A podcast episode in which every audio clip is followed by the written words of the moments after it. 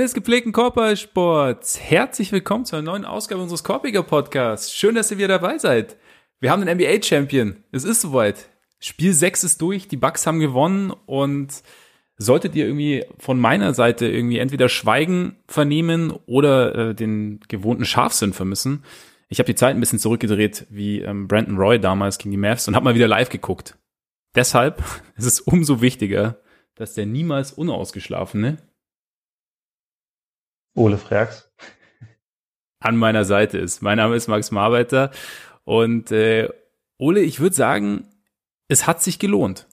Absolut. Ich habe es auch live gesehen, also von wegen ausgeschlafen. Deswegen habe ich auch, hat das auch gerade in der Übersetzung so lange gedauert, bis ich was dazu gesagt habe. ich Gar kein Problem. Gar kein Problem. Einfach mal den Einsatz verpennt. So, so äh, funktioniert. Aber wird mir auch noch passieren später.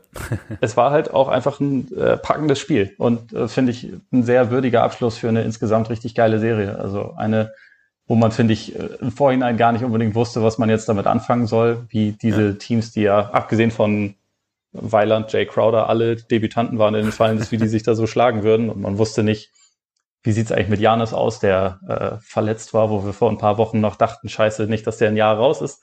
Stattdessen ja. hat er eine der besten Feinde-Serien aller Zeiten hingelegt und, glaube ich, auch eins der verrücktesten Closeout-Games, die ich je gesehen habe. Von daher. Äh, Absolut. War nicht schlecht.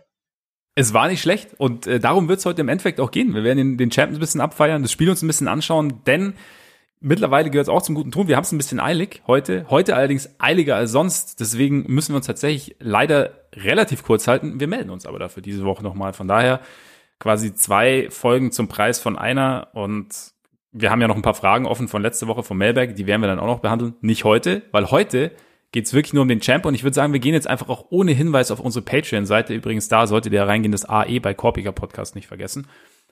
Gut auf den Hinweis verzichtet. Klatsch. Ja, stark, oder? Stark. Äh, bei Janis abgeschaut. Aber ich würde sagen, wir, wir gehen einfach mit Janis Deadline rein. Weil Janis Deadline ist einfach, also sowohl in diesem Spiel als auch in diesen Finals. Also Closeout-Game, hast du ja auch schon gesagt, äh, 50 Punkte, solide, 14 Rebounds, 5 Blocks, 6 von 25 aus dem Feld.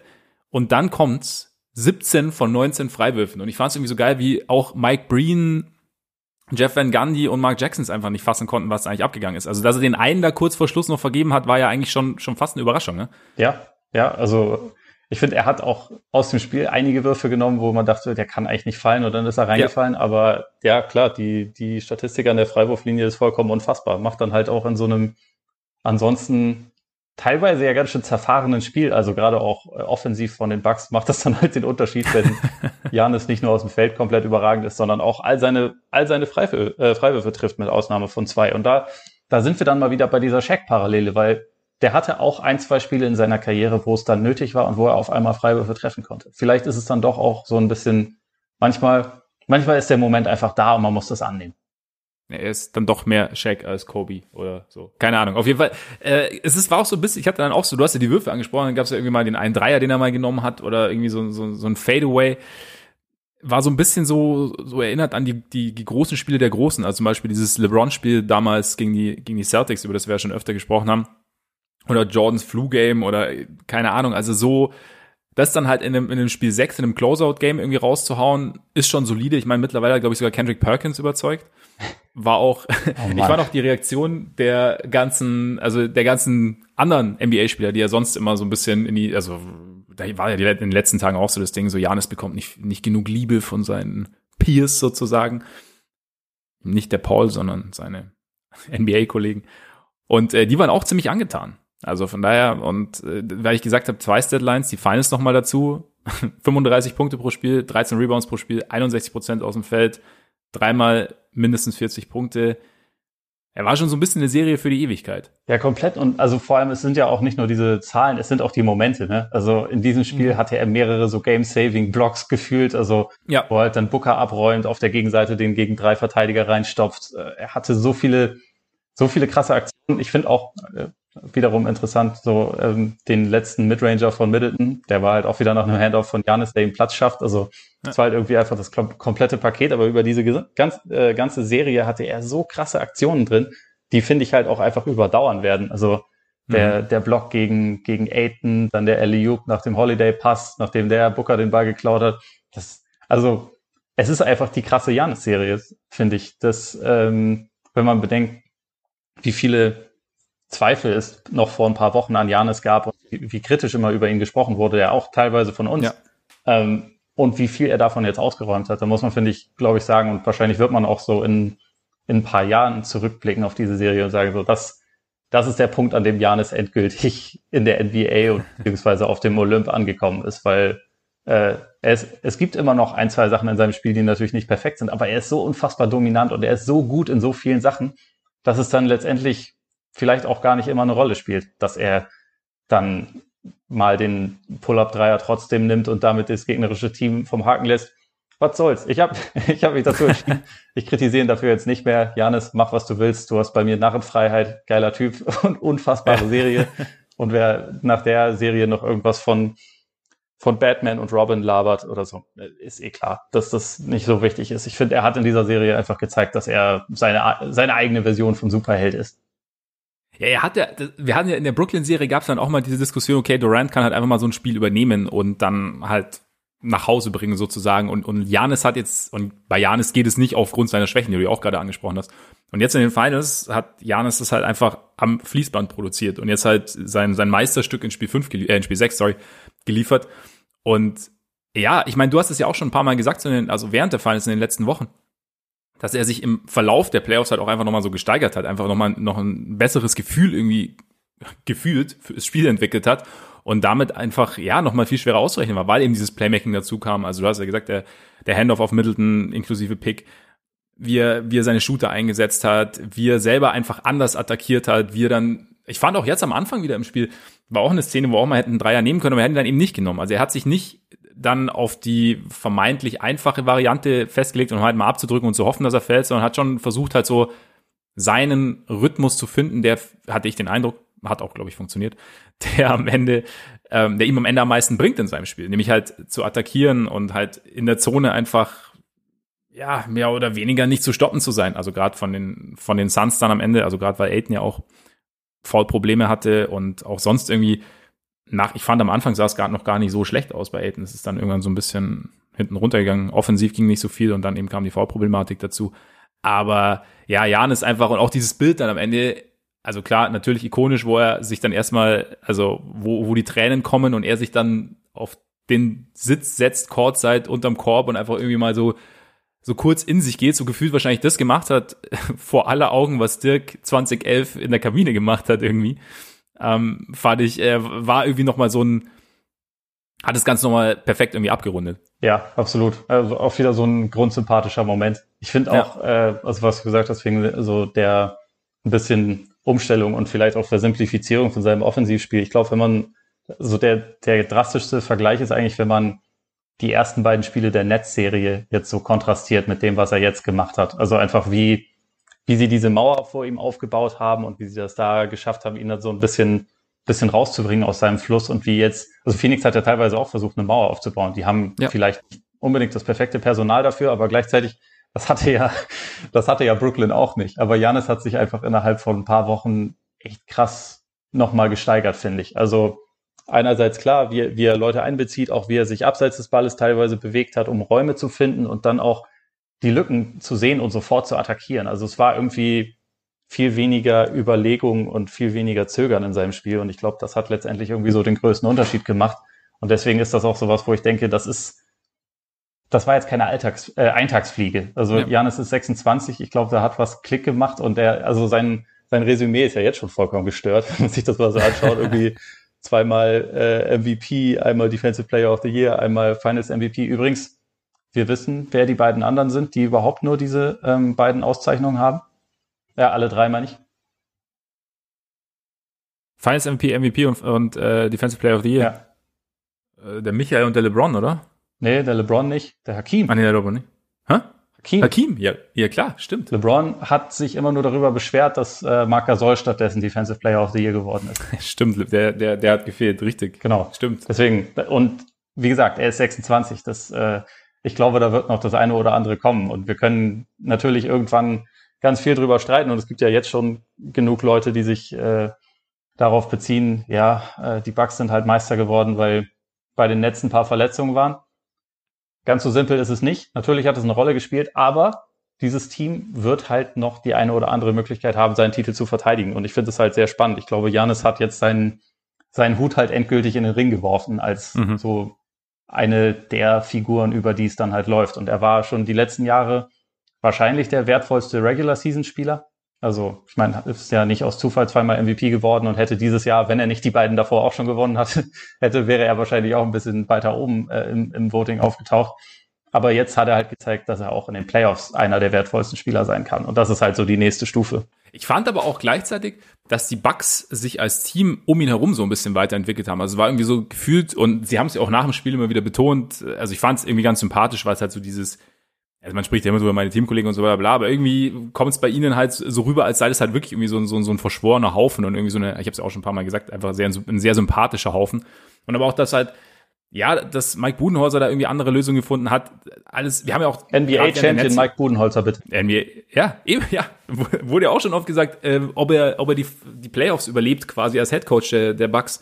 Wer übernehmen könnte, ob Rick Carlisle übernehmen könnte. Jetzt ist er NBA-Champion, deshalb kein unfehlbarer Coach. Aber ich finde schon, dass er, dass auch Budenholzer so im Verlaufe der Playoffs und auch irgendwie gerade so im Verlaufe der Finals irgendwie nochmal so ein ja noch eine andere Seite gezeigt ich hat. Ich finde, die Finals hat er ziemlich perfekt gecoacht. Ja, also, also davor gab es viele Sachen, die, finde ich, äh, kritisierbar waren. In den Finals absolut. ganz wenig. Ja.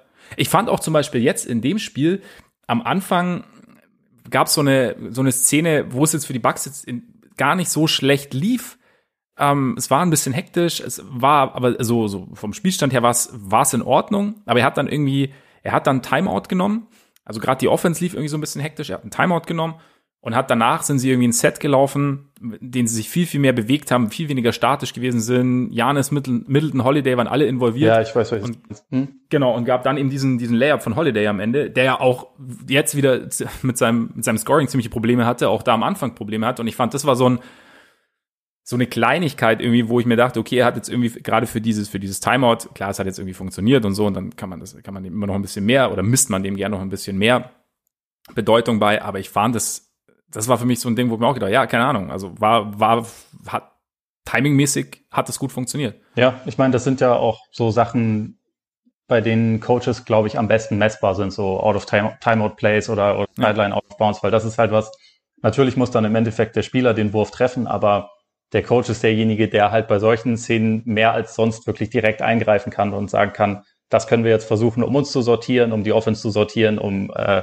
hier jetzt einen guten Abschluss herauszuspielen. Und das das ist schon was, das, das zeichnet ihn dann auch aus in dem Fall. Also das war auf jeden Fall mhm. positiv. Und ich finde auch in dem Spiel, dass er halt relativ früh erkannt hat, also diesmal nach zwei Minuten mit minus fünf, dass äh, Jeff Teague in diesem Spiel wieder nicht unbedingt die, die meiste Spielzeit bekommen sollte. Das ist für ihn bestimmt nicht leicht, aber er hat es letztendlich richtig gemacht. Auch, dass er in der zweiten Halbzeit Ports halt sehr viel draufgelassen hat, weil der halt mit seiner Energie und mit seinem Scoring einfach bisschen notwendige Unterstützung geliefert hat. Also über weite Strecken kam ja wirklich fast gar kein Scoring von den restlichen Startern außer Janis. Und äh, Portis war halt der einzige Bankspieler, der überhaupt Punkte gemacht hat mit 16.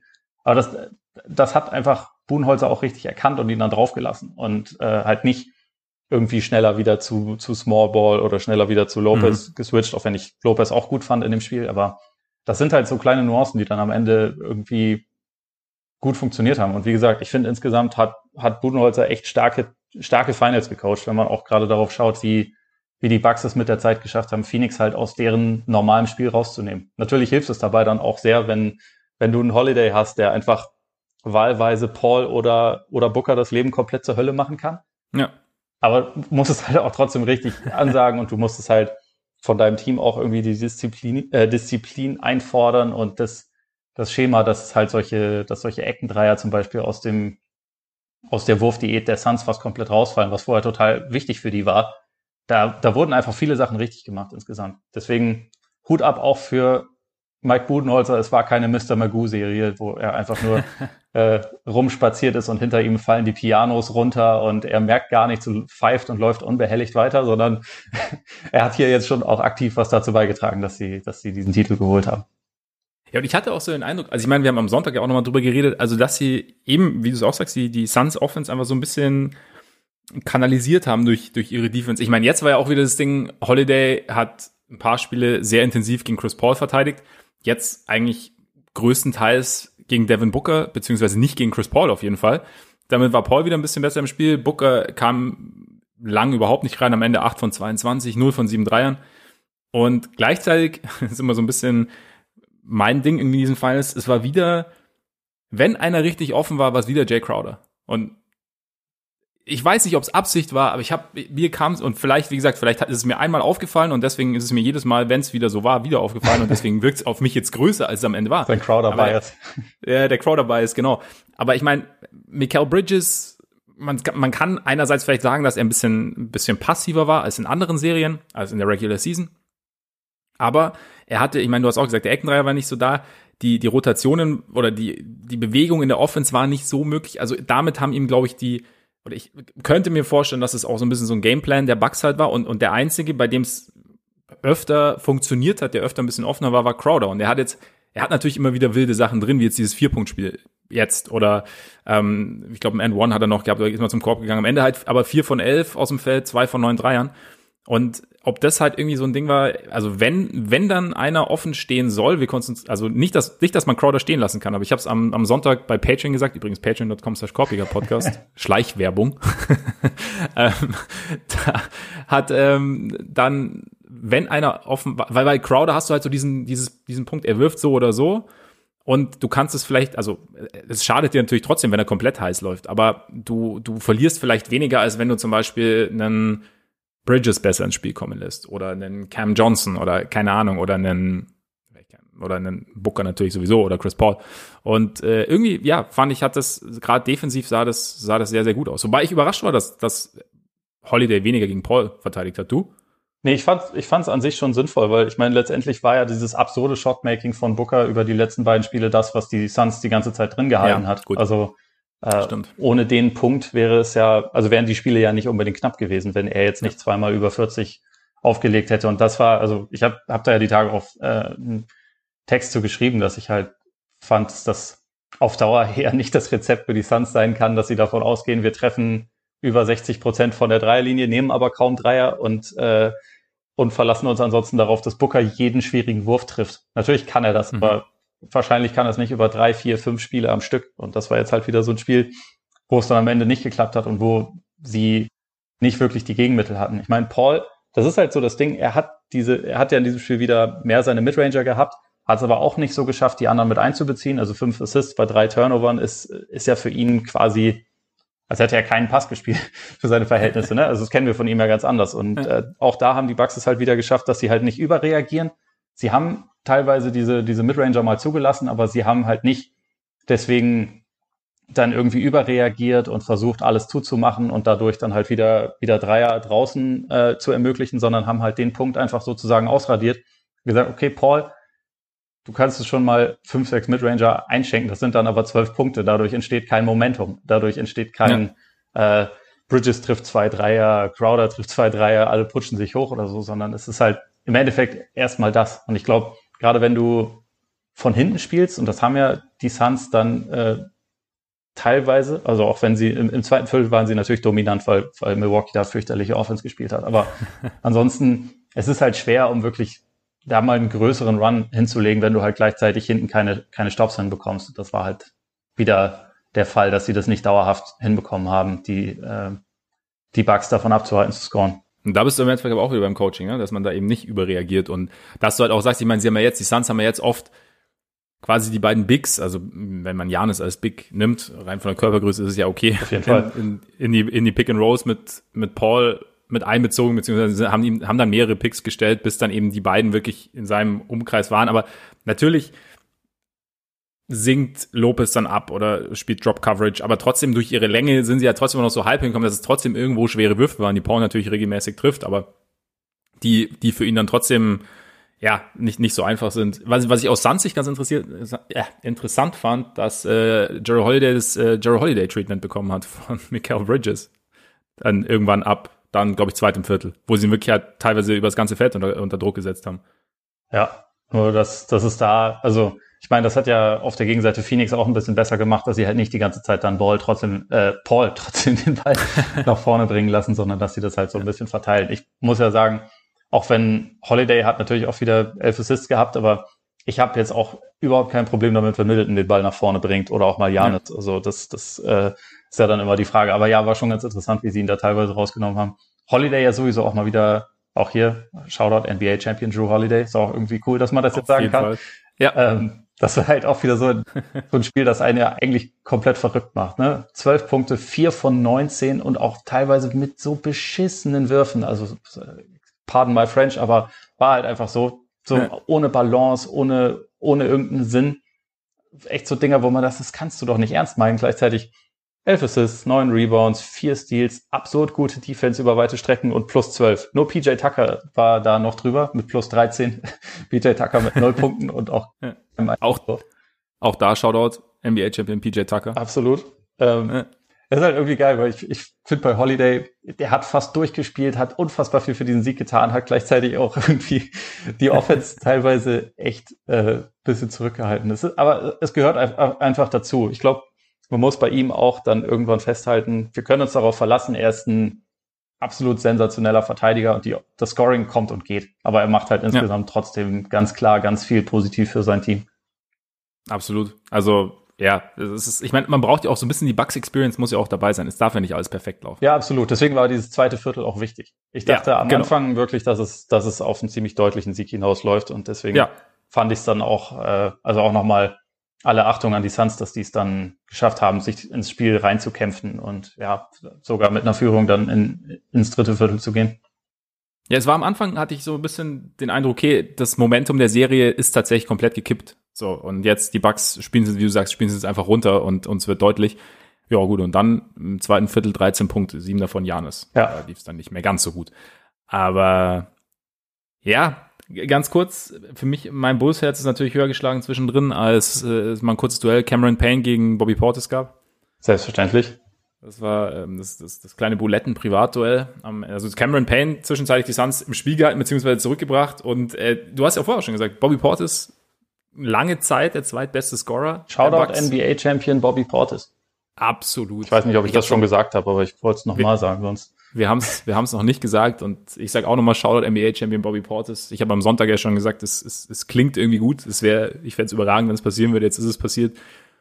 Und er ist halt nicht so als Mitläufer NBA-Champion geworden, sondern er hat halt im entscheidenden Spiel echt einiges geliefert. Unter anderem, vielleicht sogar vor allem sein freundliches Grinsen ins Gesicht von Chris Paul. was, was natürlich äh, sensationell war. Sein, sein technisches Foul fand ich dann auch ganz gut, als Middleton dann zu ihm hinkommt, ihn so ein bisschen runterholt. Ja, also meinen ganzen Platz. Sein Sprint. Das war ja. ziemlich witzig. auch wenn Booker, äh, glaube ich, eine Minute später genau das gleiche gemacht hat. Aber ja. er ist halt auch ein Starter, muss man das nicht. Also war schon okay, dass man da mit zwei unterschiedlichen äh, Linealen rangeht, sozusagen. Ja, finde ich, soll, sollte man auch machen. Sollte man auch machen. Aber ja, Port ist echt irgendwie, es war so dieses klassische, Energie in der Offense gegeben, in der Defense natürlich regelmäßig ein Mismatch dargestellt, aber da hat irgendwie auch sich reingehauen. Klar, fünf Fouls, aber es war dann eben, ich weiß gar nicht, wer von den dreien jetzt war, auch gesagt, es waren halt dann irgendwie so mehr oder weniger clevere Fouls. Also als dann Crowder mal an ihm vorbeizieht und eigentlich den Leger hat und er halt so quasi zum Block geht und halt die Hand aber voll den Arm erwischt, ist natürlich faul, aber es ist halt zumindest mal kein End-One und schon gar kein, und auch kein, kein normaler Leger und irgendwo, ja, Porters hat sich da irgendwie voll in die Serie reingespielt und jetzt NBA-Champion. Unfassbar. Ja, vollkommen, vollkommen zurecht. Hat sich sein bestes Spiel auch für den Schluss aufgehoben. Ähm, dazu NBA-Champion Chris Middleton, muss man sagen. Ja. Also fand ich über weite Strecken, äh, äh, weite Strecken des Spiels jetzt nicht so stark, aber dafür dann halt am Ende auf jeden Fall wieder mit einem knochentrockenen Midranger nach, nach Janis ist es. Das äh, ja. gehörte auch dazu, um das Spiel abzurunden, finde ich. Also weil das, das zeigt halt auch immer so diesen Aufbau der der Bugs, weil im Prinzip 46 Minuten lang hat Janis alles gemacht. Also er hat ja insgesamt fast die Hälfte der, der Bugs Punkte gemacht und also wenn man sich die Starting Five anguckt, 39 Punkte von den restlichen 4, 50 von ihm. Also es war halt einfach wirklich über sehr, sehr große Strecken einfach komplette Janis-Show, vor allem natürlich im, im dritten Viertel, als er über 20 Punkte wieder gemacht hat. Aber in den letzten zwei Minuten hat er überhaupt gar kein Problem damit, den Ball dann zu teilen mit seinem Closer. Ja. Das finde ich halt geil. Also das ist irgendwie, halt auch so was, was glaube ich über die Jahre gewachsen ist. Die haben ja, also als Janis bei den Bucks angefangen hat, war ja Middleton auch gerade zu ihnen getradet worden. Also hat quasi seine Karriere zusammen mit, mit Middleton begonnen, der als Zweitrunden-Pick aus Detroit nach nur einem Jahr halt nach Milwaukee getradet wurde, so als, als Throw-in. Mhm. Und bei den beiden merkt man das halt, finde ich schon krass, dass die einfach über die Jahre so total zusammengewachsen sind und jetzt eine klare Rollenverteilung haben, mit denen sich beide halt wohlfühlen. Also jeder weiß, Janis ist natürlich der viel bessere Spieler, aber trotzdem in den letzten zwei Minuten spricht absolut nichts dagegen, Middleton kochen zu lassen, weil er halt da ein particular Set of Skills hat, wie Liam Neeson sagen würde, was dafür perfekt geeignet ist, um so ein Spiel dann zu Ende zu bringen. Ja, also ich meine, es ist halt auch dann, und das, zu dem Set of Skills gehört halt einfach dazu, ein, ein, wie du sagst, eigentlich eher durchschnittliches Spiel abzuliefern und dann halt trotzdem, ich meine, der Wurf war jetzt nicht einfach am Ende. Also klar, ja. Janis, äh, schöner Handoff, äh, den Pick gestellt, aber Booker war halt trotzdem dran. Middleton und, nimmt übrigens nie einfache Würfe. Allein schon ja, auch, stimmt, weil er so, er hat ja nie Separation. Das ja. ist total verrückt. Es ist völlig egal, wie nah der Verteidiger dran ist. Er wirft den Ball halt irgendwie und er geht rein oder er geht nicht rein. Aber es ist nie so, dass er sich jetzt irgendwie durch äh, Stepbacks oder so mega viel Platz verschafft. Ein bisschen natürlich schon. Er hat ja auch eine sehr gute Fußarbeit und so, aber es ist nie so, dass er dann ganz weit weg ist von seinem Verteidiger. Ist schon irgendwie faszinierend, wenn man sich so ein, so ein Highlight-Tape von ihm ran, äh, reinzieht, weil die Würfe alle immer, immer schwierig sind. Ja, das stimmt, das stimmt. Und damit hat es auch irgendwie gut in das Spiel gepasst, weil es war so, ich meine, also wir haben ja letzte Woche noch gesagt, wir hätten gerne mal ein enges Spiel. Die, die ersten Spiele waren interessant und, und hochklassig sozusagen.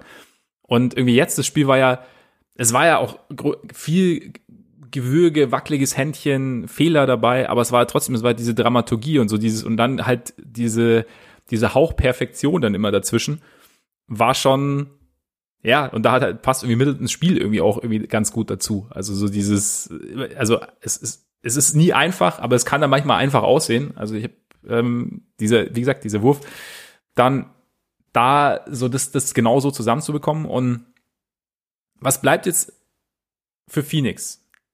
Also, also erstmal keine Häme und erstmal keine 2-0 Führung und so und auch kein Chris Paul, weil ich habe einfach den Eindruck, dass das am Ende bessere Team, das Team, das sich im Laufe dieser Finals gefunden hat und Wege gefunden hat, die Stärken des anderen Teams irgendwie zu reduzieren, teilweise zu minimieren, dann am Ende den Titel geholt hat. Und das heißt, und das, ja, das ist hat okay. hauptsächlich mit den Bugs zu tun und weniger mit dem, in Anführungszeichen, Versagen oder eben nicht Versagen der Suns, finde ich. Sehe ich genauso. Also wenn ich Suns-Fan wäre, würde ich sagen, aber in den Spielen 4 und 5 ist es letztendlich eine Aktion. Und wenn wir da eben.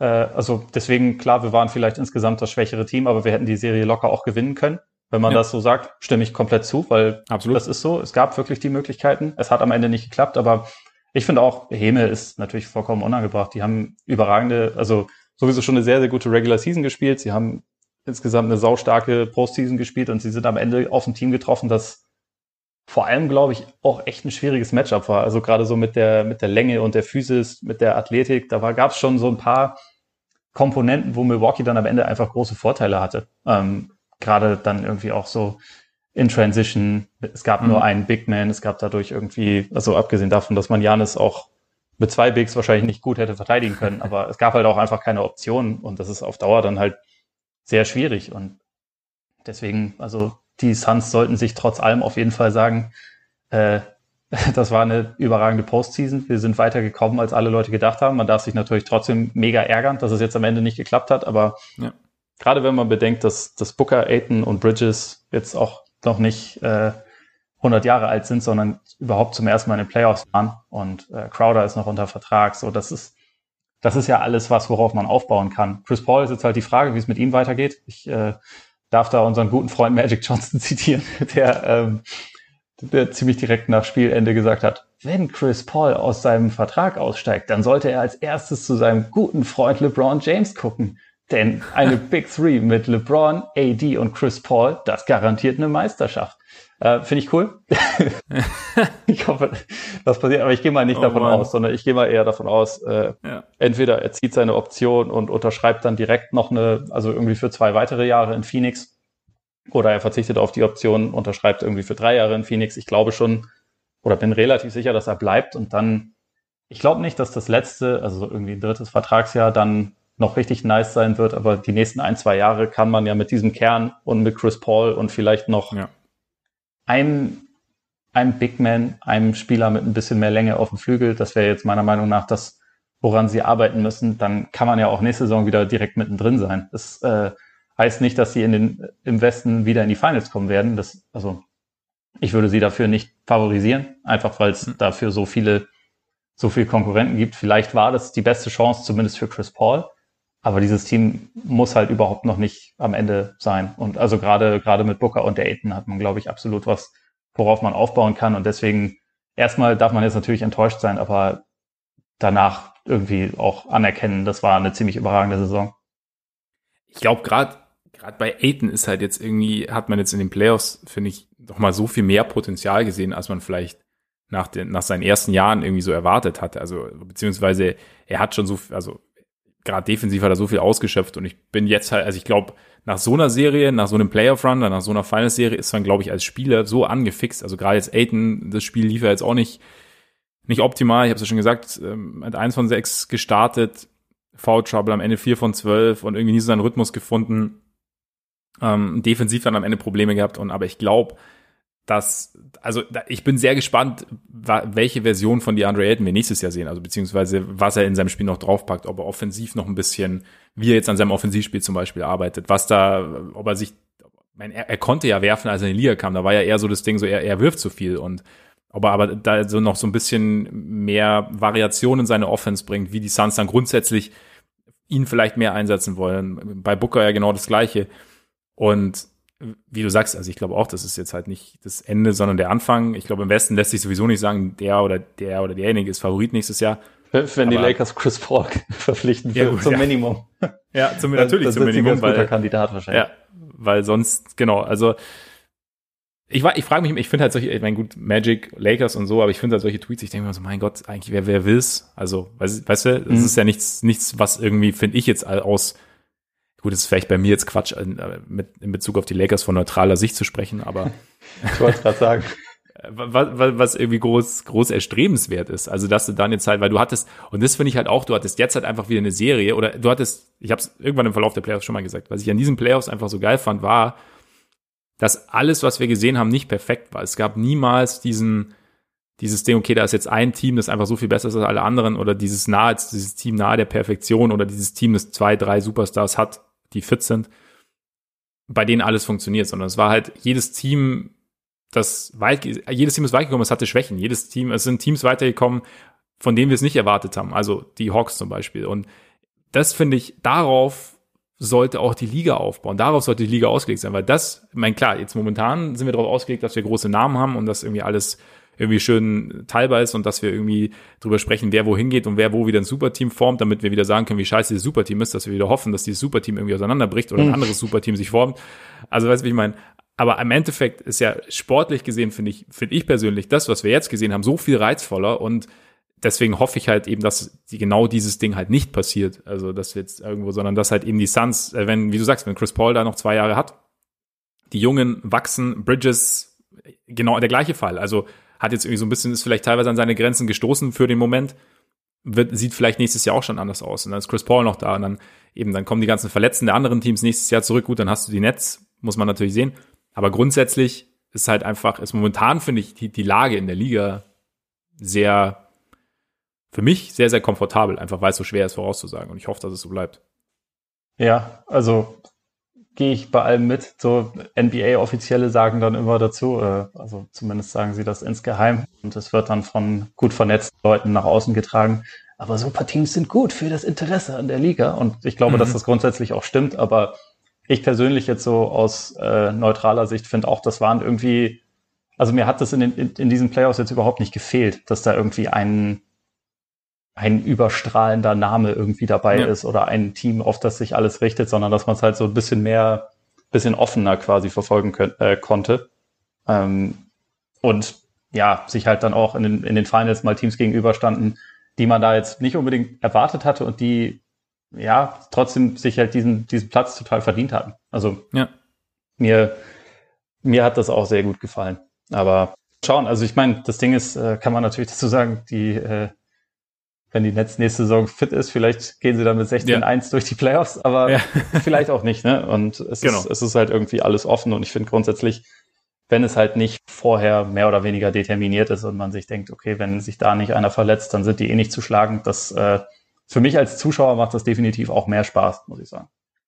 Und ich glaube auch, also ich meine, Kevin Durant hat ja mal gesagt, er findet es unfassbar, wie sehr NBA-Fans quasi alles an der NBA hassen. Und ich glaube, das ist, für mich ist es auch so ein bisschen diese Superteam-Sache ähm, verwurzelt sozusagen, weil ich meine, dieses Interesse speist sich ja irgendwie aus Abneigung und aus der Hoffnung, dass, dass man, dass der, der Gigant stürzt. Und das mag ja. vielleicht für den Moment, mag das vielleicht mehr Interesse ähm, auf sich ziehen. Aber ich kann mir sehr gut vorstellen, dass wenn du, wenn du auf Dauer, also wir reden ja schon seit Jahren drüber, dass der Sport an sich im Hintergrund ist. Und halt, weil eben wir immer über solche Geschichten reden. Aber vielleicht, weiß ich nicht, wenn du irgendwann langfristig ist es vielleicht gesünder, wenn du sagst, wir haben halt einfach ein sportlich extrem gutes Produkt mit großen Namen. Ich meine, du hättest, ich meine, die Serie hatte so viel, hat so viel Potenzial gehabt, theoretisch an Stories, Namen, jungen Spielern, die vermarktbar sind dass du halt, dass du, glaube ich, dass es nachhaltiger ist, wenn du einfach eine gewisse, ja, eben so, so Playoffs hast wie jetzt im Prinzip. Mit, ich meine, wie gesagt, es waren ja, es waren ja lauter Stars dabei, so ist es ja nicht. Ja.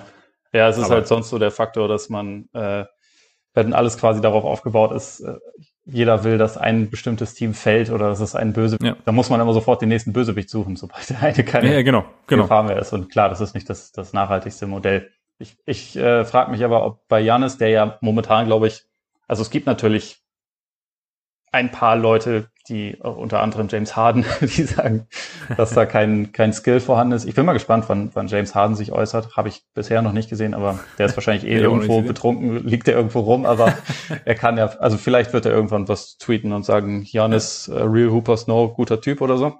Ja. Aber ansonsten, es gibt ja schon so eine Fraktion, die halt findet, das ist irgendwie äh, nicht schön oder was auch immer, die ich, oder basiert auf keinen Fähigkeiten, was ich doch relativ lächerlich finde, weil allein seine Eurosteps sind eine Koordinationsfähigkeit bei jemandem, der 7,50 Meter groß ist, die, die es eigentlich nicht geben sollte. Ja, ja. Aber ansonsten hat er ja in Wirklichkeit bei den allermeisten Leuten Approval Rating von, äh, ja, also ein perfektes. Und von daher ja bin ich mal gespannt, ob jetzt über die nächsten ein, zwei Jahre, wenn es so weitergeht, Evil Janis hervorkommt. damit man auch aus ihm so eine Art Feindbild machen kann. Aber ich glaube es nicht. Also dafür ist er als Typ, als Typ auch irgendwie viel zu, viel zu cool. Das ist so ein bisschen, ja. äh, wenn es bei Dirk nach seinem Titel dann noch auf einmal eine riesige Dirk-Hater-Fraktion gegeben hätte. Das, das kann ich mir halt irgendwie auch da, auch bei Janis nicht wirklich vorstellen. Ja, bei manchen Typen ist es gefühlt irgendwie ausgeschlossen, dass es passiert. Also außer sie, sie durchlaufen irgendwie eine riesige persönliche Wandlung und wie gesagt, Evil, Evil Janis. Evil, ja, aber, da, aber dazu müsste erstmal sein Mean-Mark äh, anders aussehen als das von dir oft zitierte Robbenbaby. Weil ja. sonst, vielleicht, vielleicht schafft er sich ja, weißt du noch, als MJ damals diesen, ich äh, sage jetzt das Wort nicht, aber diesen bestimmten Schnörres hatte? Für, für ein paar Jahre? Ja, ja. Vielleicht ja. muss Janis mit sowas anfangen. Ja, irgendwie so. Vielleicht, ich meine, keine Ahnung, mit so, so eine Championship, das kann ja auch, das kann ja auch den Schalter umlegen. Ja. Oder so. Oder die Sicherung rausdrücken. Aber lass uns, lass uns noch kurz äh, seriös werden. Ähm, weil letztendlich Janis, nur ganz kurz. Janis ist die prägende Figur dieser Finals, insgesamt wahrscheinlich auch dieser, dieser Postseason. Wir haben ja. vorhin schon kurz über sein Resümee bisher gesprochen. Ähm, was erwartest du dir so von ihm, wie die nächsten Jahre verlaufen? Weil irgendwie, ich komme immer wieder an den Punkt, er ist erst 26 und er hat jetzt schon so krank viel gesammelt. Ähm, und ich denke mir aber irgendwie, wenn diese Entwicklung real ist und wie gesagt, ich gehe davon aus, dann, dann kommt da halt noch viel, viel mehr. Ja. Also, wo ich bin sehr gespannt, wie sie sein, wie sie sein Playmaking entwickelt, weil wir haben es ja schon ein paar Mal gesagt, jetzt so in den Playoffs hat man da irgendwie schon eine große Entwicklung gesehen, aber wie, wird ja auch immer wieder gesagt, er hat ja, glaube ich, selber gesagt, also als LeBron das erste Mal in den Finals war, hat er noch gar kein Basketball gespielt. Und er hat ja so spät angefangen und er hat ja, also er, er scheint ja dieses Gefühl zu haben und scheint sich zu intensivieren. Da bin ich mal gespannt, wie weit, wie weit das noch geht. Also generell so wie, wie er das Feld sieht, wie er das Spiel sieht. Und ja, keine Ahnung. Ich meine, es ist plump, aber ich meine, wie entwickelt sich sein Wurf? Also, wir haben es ja auch schon mal gesagt, es muss jetzt nicht, es muss ja nicht der Dreier sein. Aber wenn er halt irgendwie aus der Midrange hochgehen kann, mal schnell und ein Absinken bestrafen kann, wenn er seine Freiwürfe, muss er nicht so treffen wie heute, aber. Aber wäre schon geil.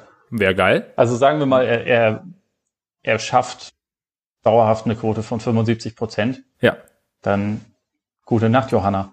Also ja, so, da ja, bin ich so auch der Meinung, dass halt irgendwie diese, also ich glaube, so ein so ein Turnaround aus der Midrange, den er teilweise auch schon auspackt und manchmal auch trifft. Ja. Manchmal macht er den ja so ein bisschen seine griechische Version vom, vom Dirk Flamingo. Ähm, wenn er den halt stabil bekommt, ich weiß nicht, ob der dann überhaupt einen Dreier braucht. Das ist natürlich immer nee, so eben, dieses Thema, genau. über das man da immer spricht. Aber ich meine, man hat ja jetzt gesehen, auch ohne stabilen Dreier ist er relativ gut unterwegs, auch auf einer äh, doch recht großen Bühne wie den NBA Finals funktioniert es irgendwie. Aber ja, ich glaube, einfach so dieser, dieser Midranger, die Freiwürfe, wenn, wenn er das stabilisiert, dann, also es gibt ja eigentlich nicht, also gar nicht mehr so viel, was dann, was man da ja, irgendwie noch bewegen ja. kann. Also gerade wenn man sieht, wie sein, wie sein Motor auch funktioniert. Also er war zwar im Lauf dieser Serie mehrfach komplett platt. Aber dann hat er halt kurz Pause gehabt, kam wieder und hat dann gleich wieder auf der einen Seite den Ball reingestopft und auf der anderen Seite einen Chase-Down-Block rausgehauen. Also genau. das ist ja irgendwie einfach, gerade wenn man so auf Two-Way-Performances schaut, gab es echt, also gerade jetzt dieses, dieses Spiel 6, aber eigentlich die, die gesamte Serie, echt wenige Leute, die das so hätten überhaupt machen können. Also wenige Leute, an, an die ich mich so erinnere, was äh, äh, Performances in den Finals angeht. Mhm. Ja, ich wüsste jetzt, ich wüsste es auch nur. Hat LeBron, Hakim, ja. Jordan Pippen in Kombination, aber natürlich auf eine andere Art und Weise, weil sie nicht zehn ja. Meter größer waren als ihre Gegenspieler. Ja, eben genau. Also, also ich glaube sicherlich. Duncan, ja. Ich glaube, also ich, ich glaube Jordan allein halt als, also halt auf eine andere Art defensiv. Aber ähm, ja, aber das ist es ja im Endeffekt, oder? Also zumindest was man jetzt so immerhin, keine Ahnung. Wenn du jetzt weiter zurückgehst, aber will, will Großvater mal weiter nicht noch von, von Bill Russell erzählen? Weil der, der, der hätte sicherlich keine 50 Punkte ne, gemacht. Also da, das war natürlich, also an beiden Enden, so hat man damals noch gespielt, hart, Ellbogen raus. Wen imitierst du hier gerade? Ich weiß nicht, mich nach dem so ein bisschen was von Udo Lindenberg? ja, äh, mein guter Freund Udo. Ja, Bill Russell das Spiel gesehen. Echt super. Ja. No.